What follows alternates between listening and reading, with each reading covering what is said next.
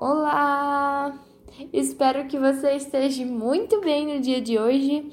Aqui quem está falando é a Kathleen e eu gostaria de trazer uma reflexão bíblica para o nosso dia de hoje.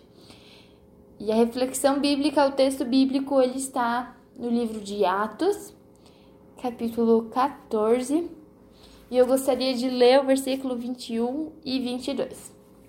E lá está escrito o seguinte: Eles pregaram as boas novas naquela cidade e fizeram muitos discípulos. Então, voltando para Listra, Icônico e Antioquia, fortalecendo os discípulos e o encorajando a permanecer na fé, dizendo: É necessário que passemos por muitas tribulações para entrarmos no reino de Deus. É necessário que passemos por muitas tribulações para entrarmos no reino de Deus.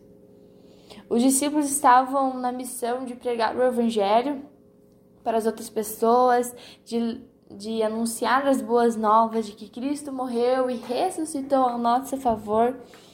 E neste caminho, eles também encorajavam outros discípulos a continuar e a permanecer na fé, porque para entrar no reino de Deus era necessário que a gente passasse por muitas tribulações. Uma caminhada como discípulos de Jesus, como seguidores de Jesus. Não é sempre um caminho bonito, um caminho cheio de flores ou um caminho em que tudo dá certo, mas por vezes é um caminho muito, muito difícil. As tribulações, as dificuldades, elas são parte do caminho e da trilha de um discípulo de Cristo. Até mesmo Jesus nos diz isso. Lá no Evangelho de João, capítulo 16, versículo 33, Jesus vai nos dizer: No mundo vocês terão aflições, mas tenham bom ânimo.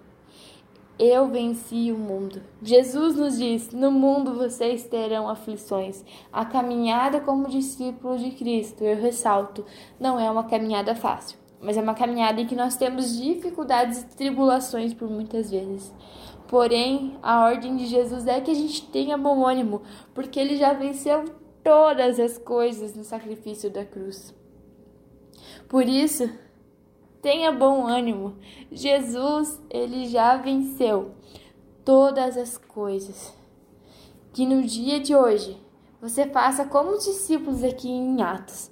Encorajem outros a terem fé e a perseverarem, porque Jesus já venceu todas as coisas.